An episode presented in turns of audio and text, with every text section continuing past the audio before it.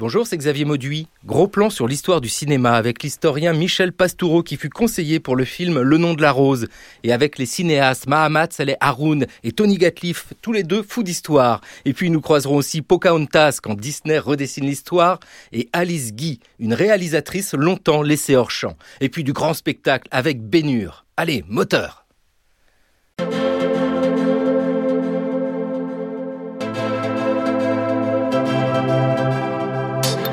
Cours de l'histoire,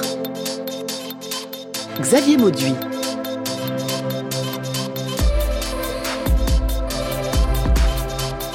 Pocahontas, quand Disney redessine l'histoire, c'est en 1995 que les studios Disney sortent Pocahontas, une légende indienne. De par le monde, nombreux découvrent, grâce à ce dessin animé, l'existence de Pocahontas, une jeune femme du XVIIe siècle, une amérindienne au destin hors du commun. Dans le dessin animé, elle s'adresse à John Smith, un colon anglais, personnage charismatique. Pour toi, je suis l'ignorante sauvage, tu me parles de ma différence. Pocahontas a été qualifiée de princesse, concept occidental appliqué à l'Amérique. Princesse et non reine, aurait-elle pu chanter Libérée, délivrée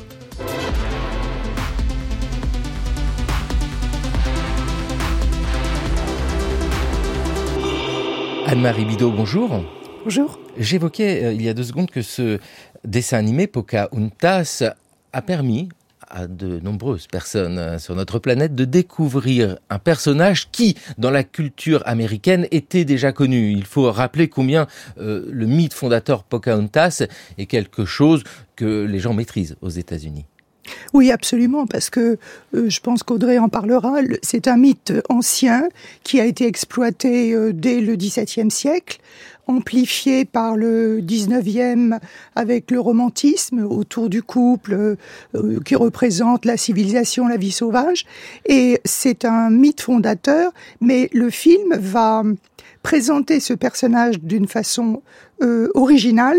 D'ailleurs, Disney était un petit peu, enfin toute l'équipe Disney était un petit peu gênée au départ parce qu'il fallait revoir tous les stéréotypes concernant les Indiens.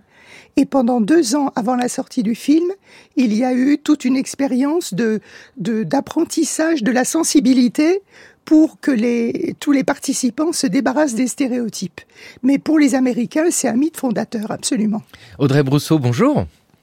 Bonjour. Que raconte ce mythe fondateur? Ce mythe fondateur raconte euh, en fait une rencontre, une rencontre entre deux mondes, une rencontre entre euh, l'anglais et l'amérindien, essentiellement entre John Smith et, euh, et Pocahontas, bien sûr. ça raconte évidemment le, les débuts de la colonie de Jamestown, qui est une colonie prototype, puisque c'est la première colonie anglaise permanente en Amérique du Nord, la première réussite euh, dans l'aventure expansionniste anglaise. Et dans ce mythe fondateur, il y a évidemment beaucoup de personnages, dont deux se distinguent. Il y a Pocahontas, l'Amérindienne. Il y a John Smith, ce colon. Et ces deux-là s'entendent bien. Et il est certain que au moment où le mythe se met en place, se construit, se diffuse, eh bien, ceux qui le reçoivent sont déjà pétris de préjugés sur les natifs d'Amérique. Au XXe siècle, plus de 160 millions d'hommes habiteront les États-Unis. Mais au XVIe, moins d'un million d'Indiens peuplent cette région. En tribus éparses, ils chassent le bison, le cerf et cultivent leurs champs de maïs et de légumes. Ces Indiens habitent les forêts. Ils abandonnent les wigwams de leur village pour chasser ou pour disputer à des tribus rivales les meilleurs terrains de chasse. Leurs vêtements sont faits des peaux des animaux qu'ils tuent pour se nourrir. Ils enlèvent l'écorce des arbres pour en faire des canoës qui les transportent rapidement sur lacs et rivières. Leurs outils sont primitifs, mais ils savent utiliser beaucoup de techniques aujourd'hui perdues et qui leur sont nécessaires pour survivre en pays sauvage. Ces hommes ne savent rien du monde extérieur, mais ils connaissent chaque coude de leur rivière et chaque sentier de leur forêt. Ah, ils connaissent bien la nature, ces Indiens, tels que présentés euh, dans les archives. C'est en 1956, hein, les archives du ministère de l'Agriculture et de la Pêche. Anne-Marie Bidot, pour bien saisir ce mythe Pocahontas, il faut le resituer dans une lecture plus large de ce que sont devenus les Indiens au XXe siècle dans le mythe américain. Il y a plusieurs étapes, et nous le savons bien. Il y a euh, l'horreur des massacres des Indiens, mais au XXe siècle, il y a comme une volonté de réappropriation des Indiens dans l'histoire, mais en les contenant bien géographiquement dans les réserves et puis dans les imaginaires, un rôle bien défini de cette histoire. C'est-à-dire que on connaît toutes les guerres indiennes et comment les Indiens, avec le dernier massacre de 1800, en 1890, ont été euh, littéralement euh, massacrés. Mais euh, on oublie qu'au XXe siècle, leur domination a continué avec le système des réserves dont ils ne pouvaient pas sortir. Ils n'ont été citoyens américains que dans les années 20.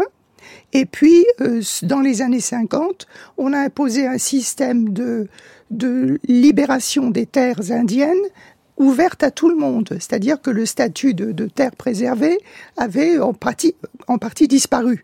Donc, euh, il y a une politique répressive qui a quand même duré longtemps contre les Indiens, qui s'est un peu amélioré dans les années 60, mais euh, il continue à rester les zones les plus pauvres des États-Unis, les plus misérables, les plus les, les, moins bien soignés, euh, les plus violents, les plus alcoolisés. Donc ça reste quand même une sorte de quart-monde à l'intérieur des États-Unis, même si certaines tribus s'en sont mieux sorties en, accédant au statut de, de casino en pouvant monter des casinos sur leurs réserves mais avec des, des, contreparties un peu, un peu négatives, c'est-à-dire la corruption, l'emprise de la mafia, ce qui fait que même s'ils gagnent plus d'argent, ça n'est pas tout rose. En parallèle hein, de toute cette politique de domination, vous le dites clairement, euh, qui euh, perdure durant tout le XXe siècle, et peut-être aujourd'hui encore, on, on pourrait l'évoquer, euh, il y a l'idée du folklore indien qui est fort sympathique. Euh, les Indiens se sont présentés euh, ainsi avec euh, presque un archétype. On a le personnage indien, il lui faut des plumes, il lui faut un canoë. Ça, ça se développe et il y a presque un intérêt culturel de l'Indien.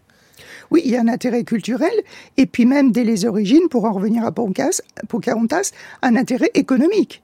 Parce que Pocahontas, quand elle a été kidnappée et ramenée de force en Angleterre, elle était utilisée comme euh, publicité pour euh, des investissements nouveaux dans la, compagnie Virginie qui était euh, tout sauf florissante.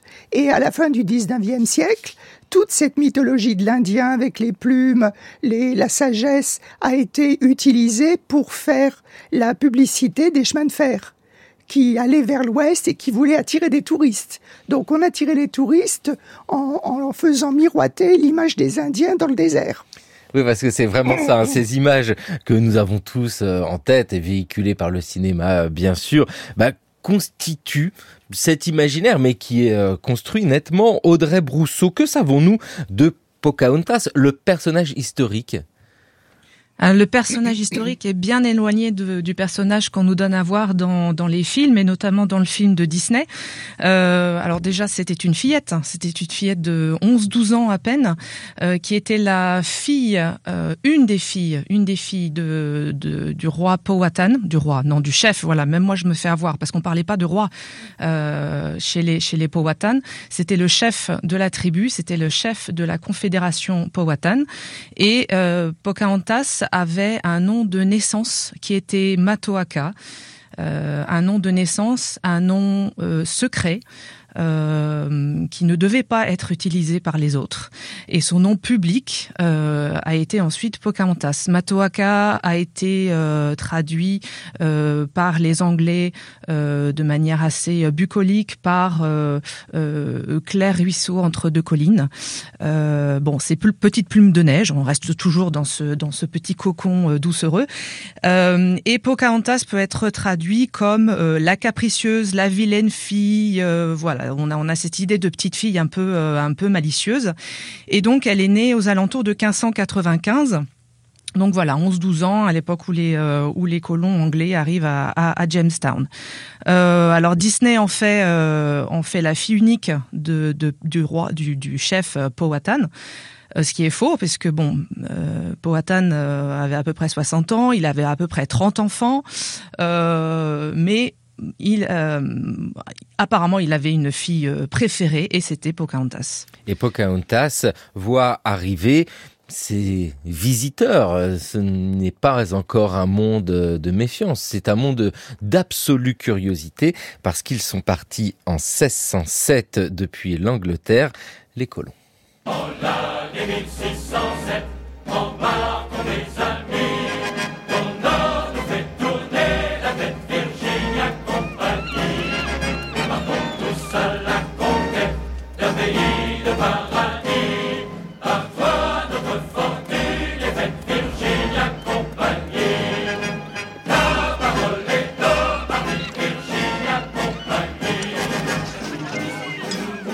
extrait du film de Disney Pocahontas. Anne-Marie Bidot, vous êtes l'auteur d'Hollywood et le rêve américain. Dans ce rêve américain, il y a cette idée de conquête. Alors la conquête, nous la connaissons souvent euh, vers l'ouest, qui traverse le pays, mais la conquête originelle, c'est celle qui traverse l'océan, qui traverse euh, l'Atlantique. Et l'histoire de Pocahontas s'inscrit parfaitement dans ce désir de conquête. Absolument. En fait, la première conquête, on parle de l'Ouest, mais à cette époque, l'Ouest, c'était juste quelques kilomètres euh, à l'intérieur des terres. Et c'est ce qui est intéressant, c'est que le, postulat des colonisateurs qui viennent de Grande-Bretagne, c'est une de, de, gagner de l'argent. La compagnie de Virginie avait été créée par le roi James, enfin Jacques Ier, pour essayer d'exploiter les réserves d'or qu'on imaginait semblables à ce qu'on avait trouvé dans les colonies espagnoles. Et manque de chance, euh, ils ont été très déçus parce que dans les, colonies euh, anglaises, d'abord à Jamestown, on n'a pas trouvé l'or qu'ils espéraient trouver. Donc euh, les conditions économiques ont été difficiles et c'est comme ça que les les Indiens et les Blancs se sont rencontrés parce que les, les, Blancs avaient besoin de nourriture, ils avaient besoin de chasser, et ils ont rencontré les Indiens dans ce type de, de raid qu'ils faisaient à l'intérieur des terres. Sommes-nous avec des colonies de peuplement à ce moment-là? Parce qu'il y a le commerce, hein, on, on l'entend, mais y a-t-il l'idée que ces colons vont s'installer pour longtemps? Alors, au départ, en Virginie, ça n'est pas une colonie de peuplement. On trouve cette colonie de peuplement un petit peu plus tard, vers 1620, au Massachusetts, quand les, dans la région actuelle du Massachusetts, quand les pères pèlerins arrivent sur le Mayflower, là, c'est une colonie de peuplement qui était prévue, qui a eu du mal à survivre, et on sait que grâce aux Indiens, ils ont réussi à survivre le premier hiver. Mais en Virginie, c'était des, négociants qui avaient euh, donné, qui, qui participaient au financement de cette compagnie sous forme d'action et qui espéraient devenir très riches. Il n'était pas question de, de, créer un peuplement à cette période. Audrey Brousseau, Pocahontas voit donc arriver des, des commerçants, des négociants, c'est cela principalement. Oui, alors c'est vrai que euh, dans le contingent de départ, il y avait une centaine d'hommes euh, à bord des trois navires qui avaient été affrétés par la compagnie euh, de Virginie. Euh, Jamestown au départ est une, alors fait triste mine hein, parce que ça ressemble à un petit fort triangulaire avec des palissades montées tant bien que mal dans un sur un terrain hostile par des par des gens qui sont pas du tout des bâtisseurs, qui pas qui sont pas du tout taillés pour la mission, qui manquent mois après mois de mourir les uns après les autres, soit par la maladie, soit par euh, euh, les, attaques des Amérindiens ou les, rencontres un peu houleuses avec les tribus locales, euh, soit par la violence, la désorganisation sociale. Enfin bon, c'était c'était voué au départ quand même à, rejoindre la longue liste des échecs de l'entreprise coloniale anglaise. Et puis et puis petit à petit, alors certes c'était pas une colonie de peuplement au départ, mais année après année, la colonie s'est quand même développée et notamment avec euh, l'introduction euh, du tabac, et notamment par John Rolfe, qui deviendra le mari de Pocahontas en 1614. Lui, il a, introduit la culture du tabac qui a fait ensuite la, fortune de la Virginie, qui a pu se développer année après année. et puis, voilà, les, les, colons, la relève arrivait régulièrement, de plus en plus de colons pour ensuite grossir les rangs de la colonie. Une autre autre, une autre colonie a été implantée en amont de la rivière. Enfin voilà, ça c'est un petit peu. alors avant même, avant même Plymouth et les, pères pèlerins, il y avait cette cette organisation sociale au, sein de Jamestown et ensuite donc au sein de Enrico, la deuxième, le deuxième site hein, qui est devenu ville. il y a eu cette cette forme de de, de peuplement en Virginie. Audrey Brousseau, vous êtes l'auteur de Pocahontas, princesse des deux mondes, histoire, mythe et représentation. Vous enseignez la civilisation américaine à l'université Bordeaux-Montaigne. Quel rôle joue Pocahontas dans cette histoire? Alors, c'est, je vais être obligée d'utiliser des écrits, les écrits de John Smith, en fait, qui a été le seul acteur et témoin du moment fondateur dont on a parlé tout à l'heure. On a parlé de rencontre. En fait, la rencontre, il s'agit d'un sauvetage.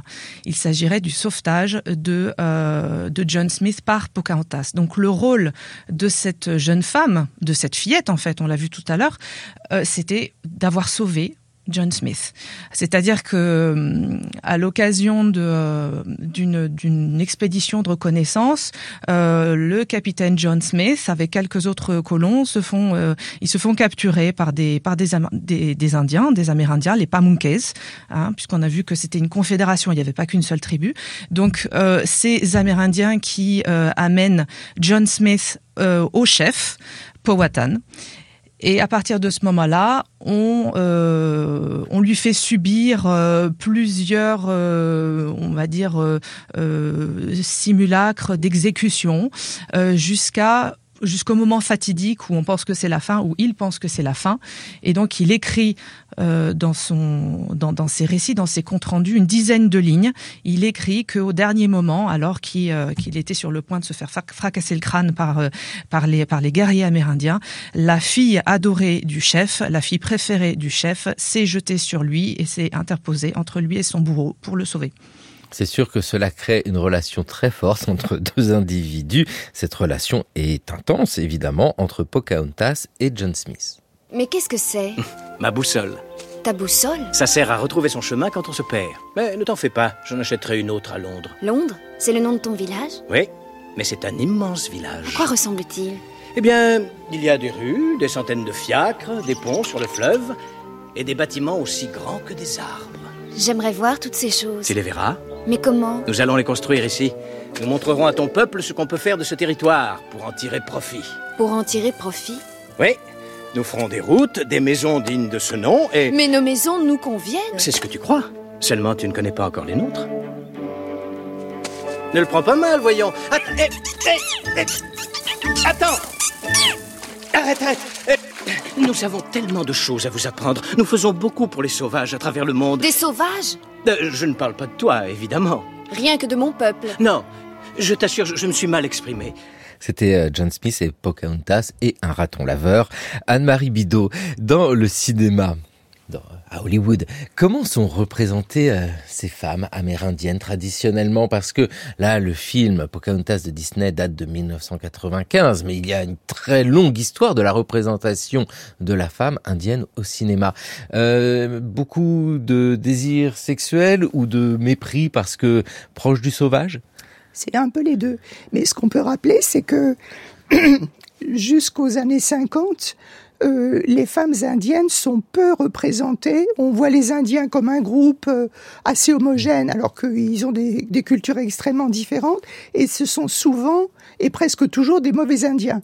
Et dans les années 50, on voit apparaître des nuances avec des bons Indiens, comme par exemple dans La Flèche brisée, et c'est là qu'on voit apparaître des, des, princesses indiennes, parce qu'évidemment, pour être à la hauteur des colons et des, des, pionniers, ça ne peut être que des princesses. Donc on voit apparaître des princesses qui sont toujours jouées par des actrices blanches, euh, jusqu'à des années très récentes, et qui représentent à la fois l'image de la, de la beauté naturelle, la, la séduction, et puis en même temps la possibilité de, de, de négocier avec le, avec le monde des Indiens. C'est l'espèce de, de fantasme masculin de la, la princesse indienne qu'on pourrait euh, épouser ou avec qui on pourrait vivre, parce que les épousailles indiennes, ça compte pas, et qui, euh, qui fait partie de, de cet arrière-plan mythologique qui, et qui valorise l'homme pionnier. Et dans cette histoire, l'homme pionnier est valorisé comme une évidence. La femme amérindienne a un rôle d'interface, beaucoup plus que les hommes euh, d'ailleurs eux-mêmes. Et c'est euh, vraiment cette histoire de Pocahontas, c'est elle qui est euh, le lien entre ces deux civilisations. C'est important ça aussi dans cette vision de la rencontre entre deux mondes. Oui, absolument. Elle représente la, concrétisation de la, de la rencontre entre deux civilisations ou deux cultures. Sauf qu'à l'époque, on ne concevait pas qu'il puisse y avoir des, des, cultures ou des civilisations indiennes. C'était les sauvages. Et ce qui est intéressant, c'est que ce personnage, il va permettre de, qui peut être considérée par les Indiens comme une traîtresse quand même, parce qu'elle va révéler un certain nombre de choses. Elle va, c'est elle par exemple qui va faire découvrir le tabac aux blancs le tabac plus la culture du maïs dans le nord de, des colonies, donc des, des moyens de, survie et de profit énormes. Mais elle peut être considérée comme une traîtresse parce que, en même temps, cette confrontation ne peut qu'aboutir, euh, n'aboutit qu'à l'assimilation de l'indienne. Il n'y a pas symétrie entre les deux mondes. L'indienne devient acceptable que si elle se plie au, au désir euh, possible de l'homme blanc et si elle abandonne sa culture et sa religion, il ne faut pas oublier que la conversion de Pocahontas, ça a été un moment très important dans la, la glorification de la colonisation. Audrey Brousseau, c'est vrai quand on regarde d'un autre point de vue, non pas du point de vue des Occidentaux, mais du point de vue des Indiens, la place de Pocahontas, bah oui, parfois elle révèle des secrets. Elle va euh, mettre à mal euh, l'organisation d'une attaque parce qu'elle va révéler aux colons euh, ce qui se prépare. Cette idée-là est-elle développée chez les Amérindiens? Pocahontas sympathique, mais bon, quand même un peu traîtresse alors c'est vrai qu'on a, on, on, on, pourrait avoir affaire ici à un paradoxe, euh, et c'est ce que les euh, les descendants, euh, enfin les, les, les membres de la tribu Powhatan expliquent aujourd'hui. Euh, on pourrait très bien penser que Pocahontas est une traîtresse parce qu'évidemment elle euh, elle a elle a aidé le colon, elle a euh, révélé certains secrets peut-être, et encore que parfois c'est quand même difficile de, de faire le, le, de faire la part entre la la fiction et la réalité. Encore une fois, mais ce que les Powhatan mettre en avant aujourd'hui, c'est le fait qu'elle a bien souvent été contrainte. Euh, elle a été enlevée. Elle a été enlevée, euh, ce qui lui ôtait tout choix en fait euh, dans dans son parcours de vie. Et puis elle a alors c'est pas elle qui a qui a donné euh, le tabac le tabac aux, Anglais, mais par contre elle a enseigné des techniques agricoles pour pouvoir euh, voilà permettre euh, aux, Anglais d'être plus productifs et d'avoir un rendement d'avoir un, plus fort rendement et de pouvoir développer la colonie. Mais ce qui voilà ce qui ressort c'est la tentative que cette femme, que cette fillette euh, a, a, nourri euh, de d'accorder, de, de, faire s'accorder les peuples. Voilà, c'était plus une image de pacificatrice qu'une image de traîtresse, même si ça pouvait être tentant. Oui, parce que c'est vrai que euh, c'est toujours extrêmement complexe, ces situations-là de rencontre entre deux mondes, bien souvent résumées ici par la rencontre entre deux individus, Pocahontas et John Smith.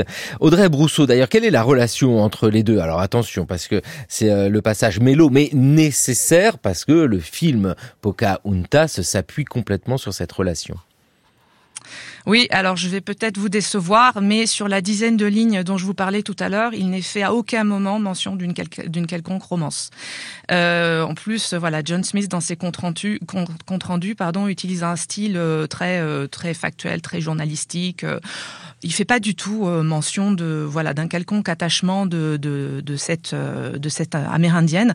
Il note juste dans la marge que c'est une une aide providentielle. Hein, il utilise vraiment ce terme. Pour lui, Pocahontas est un ange gardien. Donc, c'est un ange gardien pour lui parce qu'elle lui a sauvé la vie. C'est un ange gardien pour la colonie parce, que ce qui est avéré, c'est qu'elle a aidé euh, les colons à survivre à, certains moments de, l'histoire de la colonie en, organisant pardon euh, des, des, petits approvisionnements ponctuels euh, pour leur permettre de tenir. Mais En fait, la romance est née bien plus tard parce qu'il y avait une, une tradition culturelle euh, romantique euh, dès, dès, le XVIIe, hein, euh, comme Anne-Marie le, le, mentionnait tout à l'heure, mais surtout au XIXe. Donc en fait, le mythe de Pocahontas, c'est pas un mythe du XVIIe, c'est pas du tout un mythe du XVIIe, c'est un mythe essentiellement du XIXe. Au XVIIe, ce qui faisait rêver et ce qui faisait parler, c'est surtout l'union entre Pocahontas et John Rolfe hein, puisque c'est leur euh, c'est leur mariage euh, qui a surtout permis de euh, faire ressortir tous les fantasmes de l'époque, c'est-à-dire le côté euh, euh, voilà la domination de la civilisation sur sur le sauvage qui lui reste à l'état de nature, mais on voit bien que Pocahontas est un est un symbole d'une d'une colonisation et d'une christianisation réussie.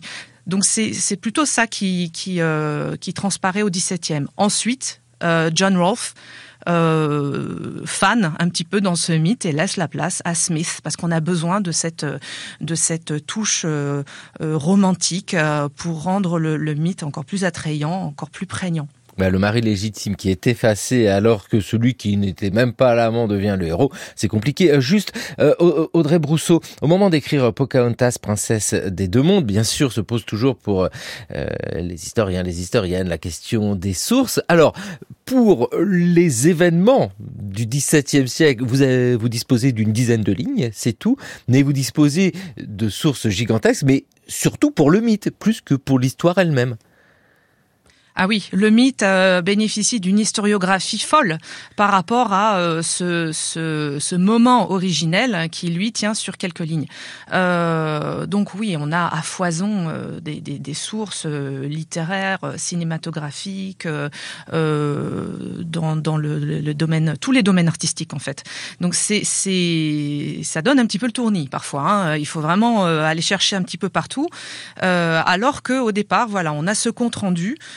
Très factuel, euh, dans, un style pas du tout empoulé, euh, qui cherche pas du tout le sensationnel, euh, qui plutôt voilà sert à nourrir, on va dire, la gloire et la postérité espérée de, de, son auteur, John Smith, qui écrit à la troisième personne.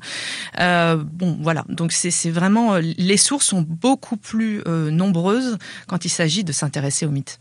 Anne-Marie Bidot, dans ce mythe Pocahontas, le succès du mythe en fait tient aussi parce que c'est ce que vous nous disiez Pocahontas assimile l'ensemble des valeurs apportées par les colons. Ça va encore plus loin parce que donc il y a ce mariage avec euh, un anglais et elle va elle-même en Angleterre. Enfin il y a ce jeu incroyable où elle devient une figure euh, assimilée. Euh, l'utilité c'est un peu ce que vous disiez c'est-à-dire que c'est une vitrine formidable du succès de la rencontre même si oui. la rencontre est plus complexe. Hein. Oui, en fait, c'est de la, c'est la propagande pour la colonisation, ni plus ni moins euh, que le, le mythe de, de Pocahontas. Et ce qui est très intéressant dans ce qu'a rappelé Audrey, c'est ce télescopage des siècles dans la, la, construction historique américaine. Parce que, par exemple, le mythe original de, de, de Pocahontas, ça remonte aux années 1600 et quelques, mais la glorification du mythe c'est par exemple par le l'immense tableau qui représente la, la, conversion de Pocahontas, qui est exposé dans la rotonde du Capitole. C'est un des huit tableaux fondateurs de l'histoire américaine, mais qui a été installé vers 1840. Donc à l'époque romantique, où on avait une vision des Indiens, euh, comme ils étaient beaucoup plus loin dans l'Ouest, beaucoup plus romanesques, et qui, qui étaient euh, un peu dans le sillage de Chateaubriand et à l'époque des guerres indiennes. C'est ça ce paradoxe qui est incroyable. Au moment où les massacres ont lieu, il y a Pocahontas qui est exposée euh, comme une héroïne. Alors bien sûr, euh, le mythe... Euh, c'est une matière magnifique pour le cinéma. Dans l'histoire du cinéma hollywoodien, Anne-Marie Bidot, vous avez travaillé sur Hollywood et le cinéma. Euh, quelle est la place de Pocahontas? Parce que nous connaissons très bien ce film de 1995, c'est un succès euh, planétaire de Disney. Mais euh, il y avait déjà des Pocahontas avant? Paradoxalement, il y en a eu quelques-uns, mais pas des grands succès. Et, mais parce que c'est quand même un, un mythe un peu gênant.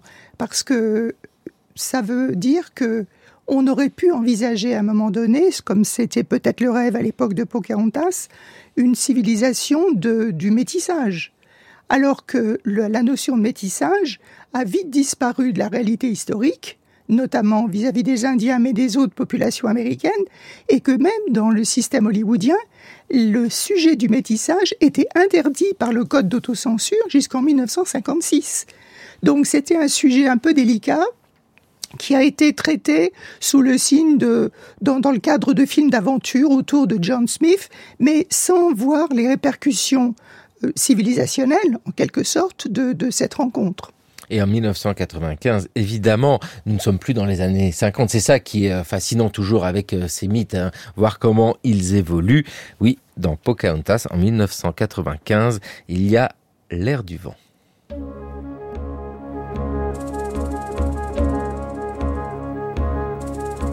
Pour toi, je suis l'ignorante sauvage. Tu me parles de ma différence, je crois sans malveillance. Mais si dans ton langage, tu emploies le mot sauvage, c'est que tes yeux sont remplis de nuages.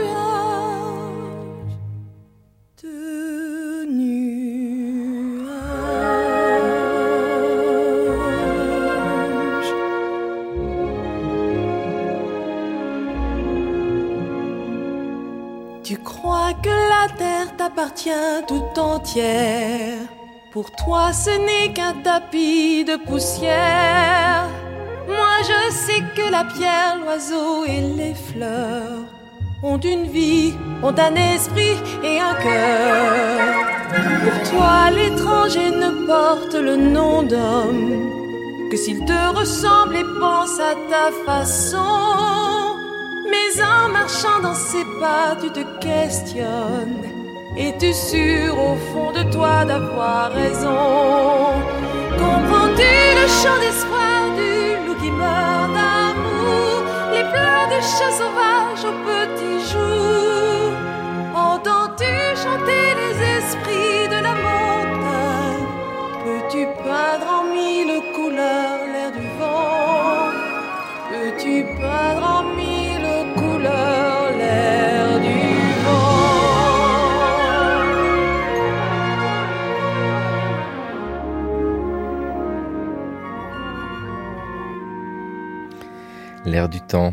Pocahontas dans le cours de l'histoire sur France Culture, une émission réalisée par Louise André qui chante à tue-tête, avec aujourd'hui à la technique Ludovic Auger qui chante aussi l'air du temps. Pocahontas, dites-nous, Audrey Brousseau, ce film de 1995 de Disney, Pocahontas, quelle place occupe-t-il dans l'histoire du mythe de Pocahontas? Déjà, est-ce un tantinet fidèle, pas à la réalité historique tellement, parce que nous sentons que euh, déjà la réalité historique, nous ne la connaissons pas, mais au mythe tel qu'il a pu être présenté au 19e siècle et au début du 20e siècle.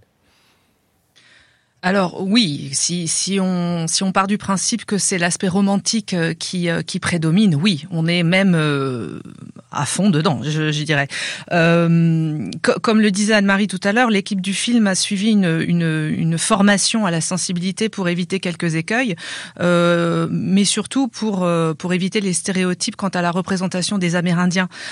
pas du tout pour faire une, une reconstitution historique. Et c'est ça en fait qu'ils ont ensuite regretté ils ont d'ailleurs adressé euh, une, lettre, euh, une lettre ouverte à l'équipe du film après après la sortie sur les écrans, parce que pour eux, ce qui était important, c'était de perpétuer l'histoire sans gommer la réalité. Bon là, ils ont été déçus parce que du coup, évidemment, on a cette cette image de la femme amérindienne, alors extrêmement belle, qui obéit au canon de beauté des années 90. Hein, on va pas se mentir, c'est pas du tout quand on quand on compare avec les illustrations euh, du XVIIe, on n'y est pas du tout.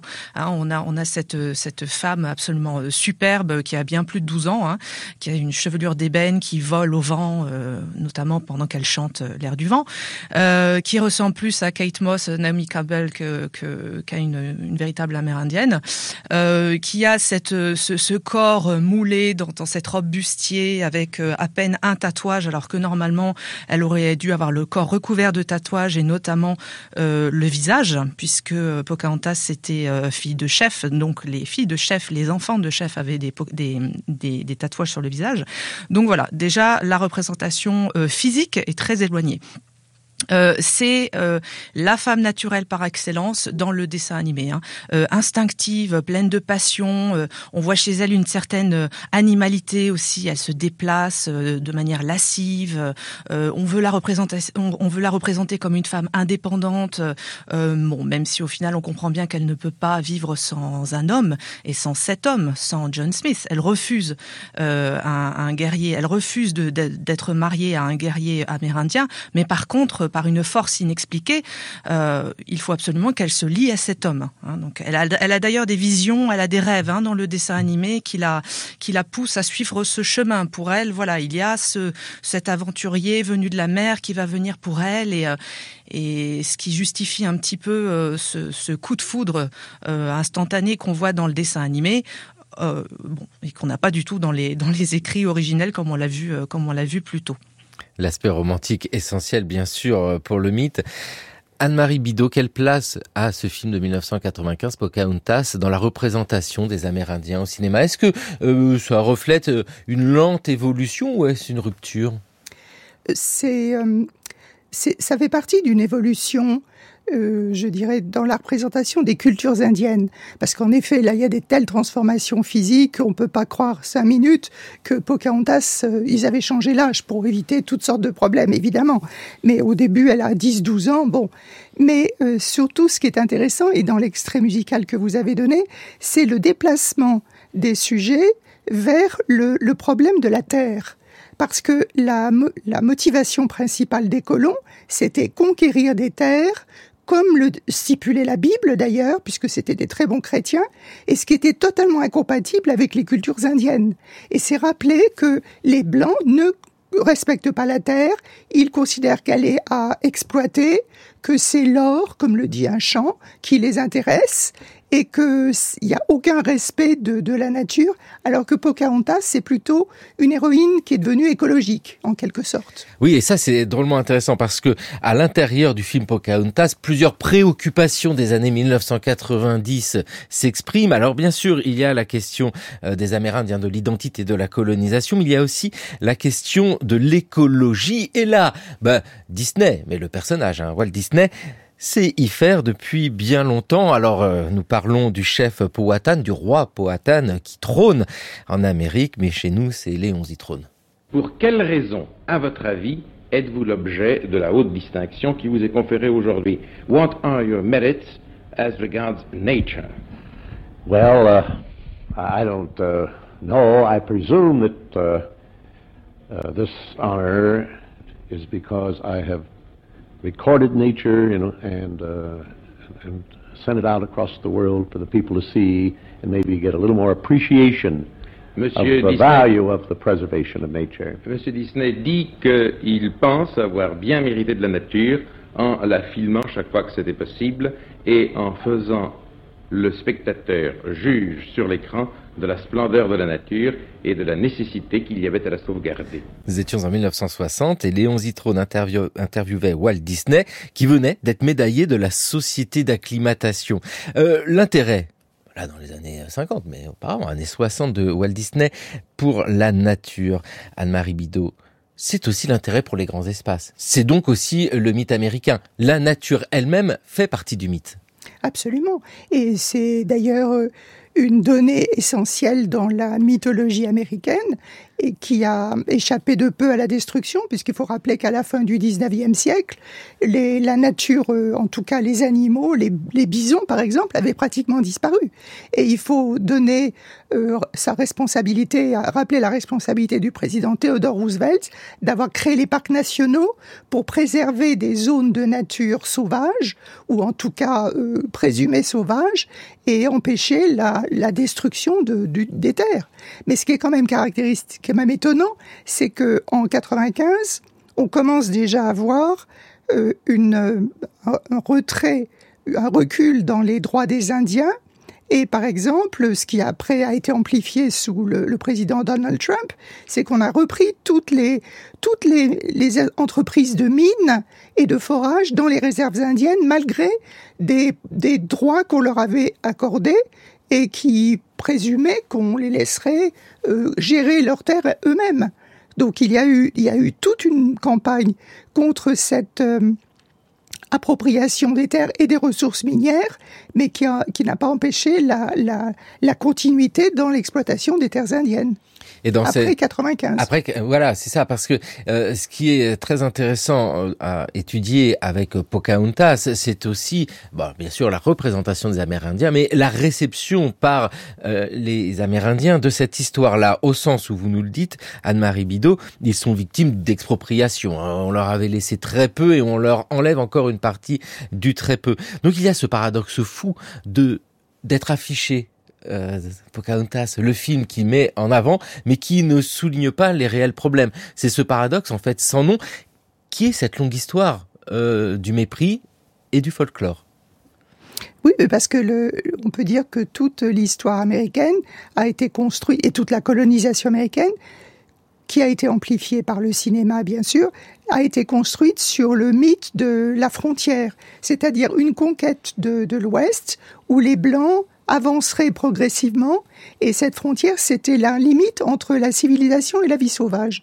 Donc à la fois les Indiens sont intégrés à la vie sauvage, mais en même temps, ils font partie de tout une, un aspect nostalgique pour un monde qui, qui a disparu ou qui va disparaître.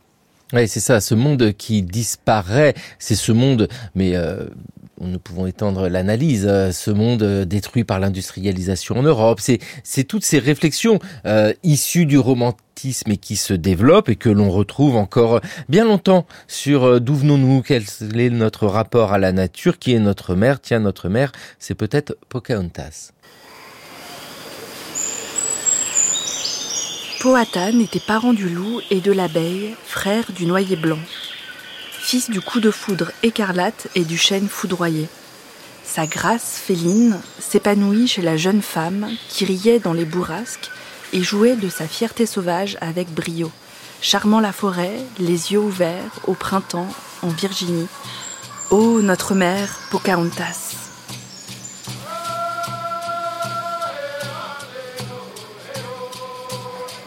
Jeanne Delecroix qui lisait ce poème de Vachel Lindsay, donc euh, un poète euh, de la fin du 19e siècle et surtout le début du 20e euh, siècle. Il écrit ce poème Notre mère Pocahontas en 1917. Audrey Brousseau, mais Pocahontas, ou en tout cas le mythe de Pocahontas a une utilité. C'est aussi se donner bonne conscience dans la narration de l'histoire des États-Unis. Oui, c'est vrai que euh, alors on parlait tout, à l'heure de la du mythe de la frontière. Bon, ça rejoint évidemment le mythe de la destinée manifeste. C'est fou comme on a tendance à gommer l'idée aussi d'extinction, hein, de d'extinction de, de, des Amérindiens. Euh, c'est vrai qu'il faut il faut dans ce sens euh, rassurer. Alors je rebondis juste euh, à, l'extrait qui vient d'être diffusé. on a on avait jusqu'à présent on parlait jusqu'à jusqu'à présent de Pocahontas comme fondatrice fondatrice de de, la nation, alors fondatrice de la Virginie, puis fondatrice de la nation. Ici, elle apparaît clairement comme la mère nourricière. Hein. C'est presque une, déesse de la fertilité. Euh, on, nous dit que l'esprit de Pocahontas a nourri la terre. Hein. Euh, euh les, colons, les colons, enfin les, Américains ne viennent pas d'Europe. Hein. Ils ont été engendrés par cet esprit, par cette déesse. Elle devient vraiment la Madone américaine. On a cette fusion entre la terre, la femme. Encore une fois, la rencontre entre entre entre deux peuples également, Pocahontas devient la terre, l'esprit, euh, l'idéal américain. Mais il n'y a pas qu'au 19e et au 20e euh, qu'elle rassure Pocahontas. Euh, on, en a parlé tout à l'heure. Quand elle a été christianisée, elle a été présentée comme la réussite euh, de, la colonisation. On a voulu montrer que on avait bien fait de, traverser les mers, de rencontrer, alors même si c'était pas le but premier, mais de rencontrer l'Amérindien et de montrer qu'il était capable, qu'il était possible d'en faire quelqu'un de, de civilisé de le, de, le changer et de montrer que euh, euh, le civilisateur anglais était dominant. Et puis dans cette, euh, pardon, excusez-moi Audrey Brousseau, dans cette rencontre, vous évoquez justement ce côté mère, mais la mère nourricière, celle qui a fondé la Virginie. Il y a encore aujourd'hui des débats qui sont assez fascinants sur les descendants de Pocahontas. Ah oui, il y a une fascination déjà pour la généalogie et puis euh, il y a une certaine fierté à euh, à se réclamer de, de, voilà de la lignée de, de Pocahontas.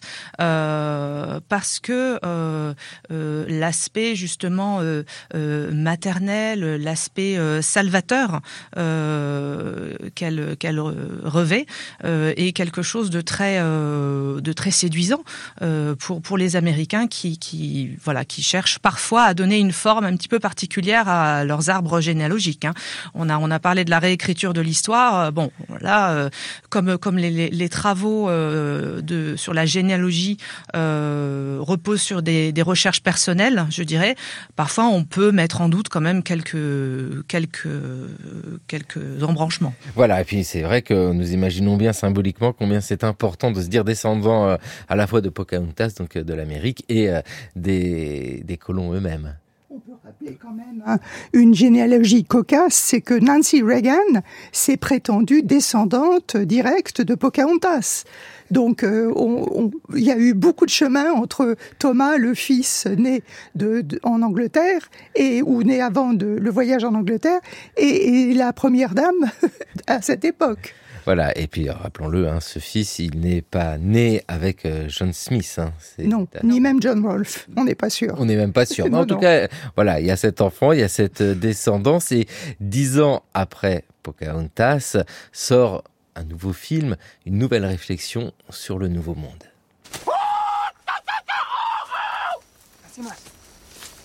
Les sauvages nous rendent fréquemment visite très gentiment. Ils sont craintifs comme une harde de cerfs curieux. Cette nuit, nous dormirons à bord des bateaux et chacun gardera son armure. Au matin, nous abattrons tous les arbres dans un rayon de 800 mètres et nous nous servirons des branches les plus solides pour ériger les tours de guet et construire notre fort.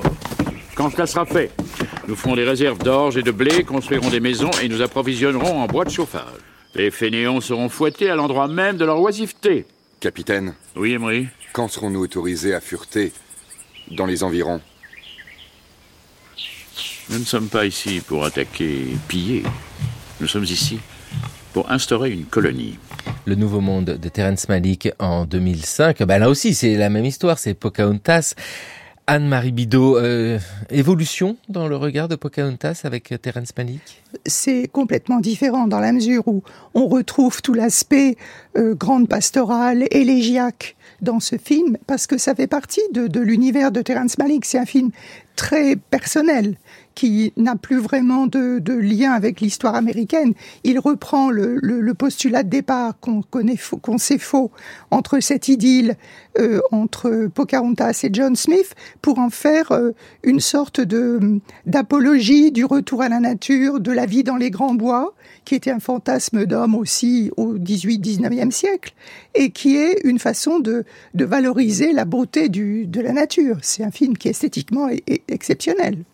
Voilà, parce que c'est euh, l'intérêt toujours euh, des mythes, c'est qu'ils s'adaptent aux attentes euh, du moment. Et avec Pocahontas, du XVIIe siècle, là où se passent les événements à aujourd'hui, en fait, on a plusieurs regards portés par le cinéma sur ce personnage de Pocahontas. Donc celui de Disney en 1995, il est pas mal, ça va Vous l'acceptez, Anne-Marie Bidot? Oui, oui, oui. Euh, avec les, les réticences qu'on peut avoir, et qui a les réticences, elles ont été d'ailleurs partagées par les Indiens. Les Amérindiens ont globalement assez mal réagi au film, en considérant que les, les Indiens étaient caricaturés, ce qui n'est pas complètement faux. Mais il y a quand même eu quelques voix indiennes, notamment du, du militant Russell, Russell Means, qui a considéré que ce film mettait l'accent sur les motivations des Blancs, en rappelant que ce qui les intéressait, c'était l'argent, le profit, l'or, et ce qu'on peut entendre aussi, c'est la permanence des stéréotypes, même si ça n'est plus dans l'image, mais dans le son.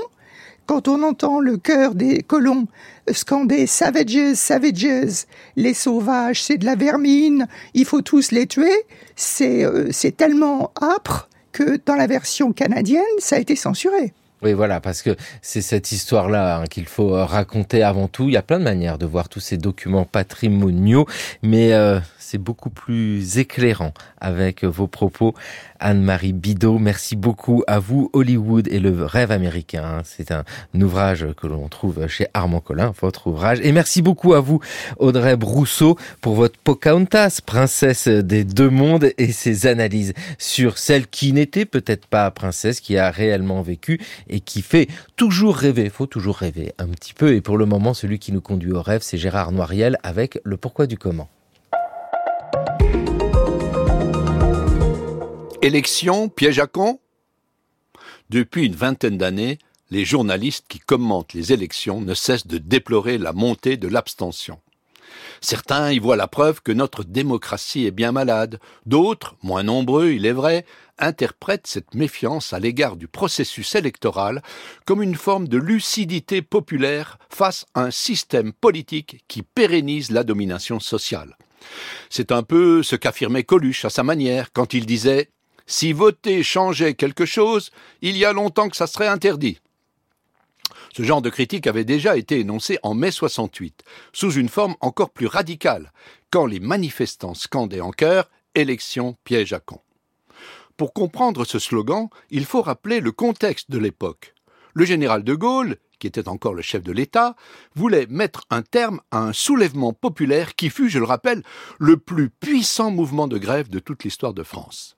C'est ce qui l'incita à annoncer, le 30 mai 1968, qu'il allait dissoudre l'Assemblée nationale afin d'organiser de nouvelles élections.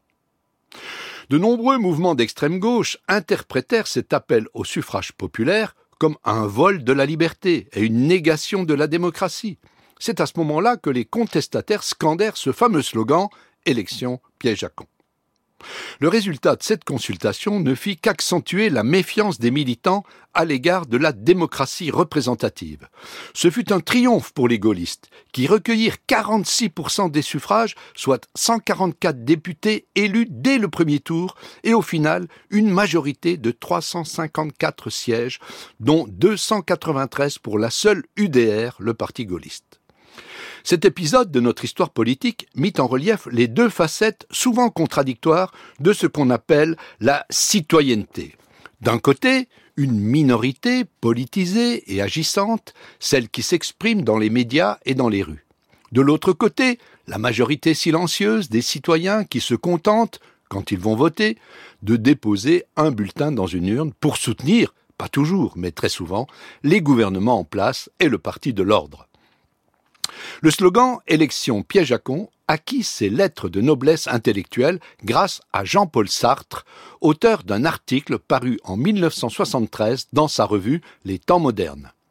Selon lui, l'isoloir planté dans une salle d'école ou de mairie est le symbole de toutes les trahisons que l'individu peut commettre envers les groupes dont il fait partie.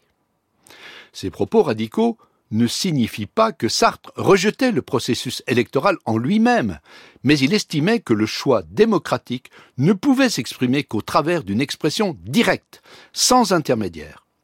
Cette aspiration à la démocratie directe, réaffirmée récemment par des gilets jaunes qui ne connaissaient sans doute pas l'article de Sartre, est symptomatique des limites auxquelles s'est constamment heurté notre régime républicain depuis la Révolution française.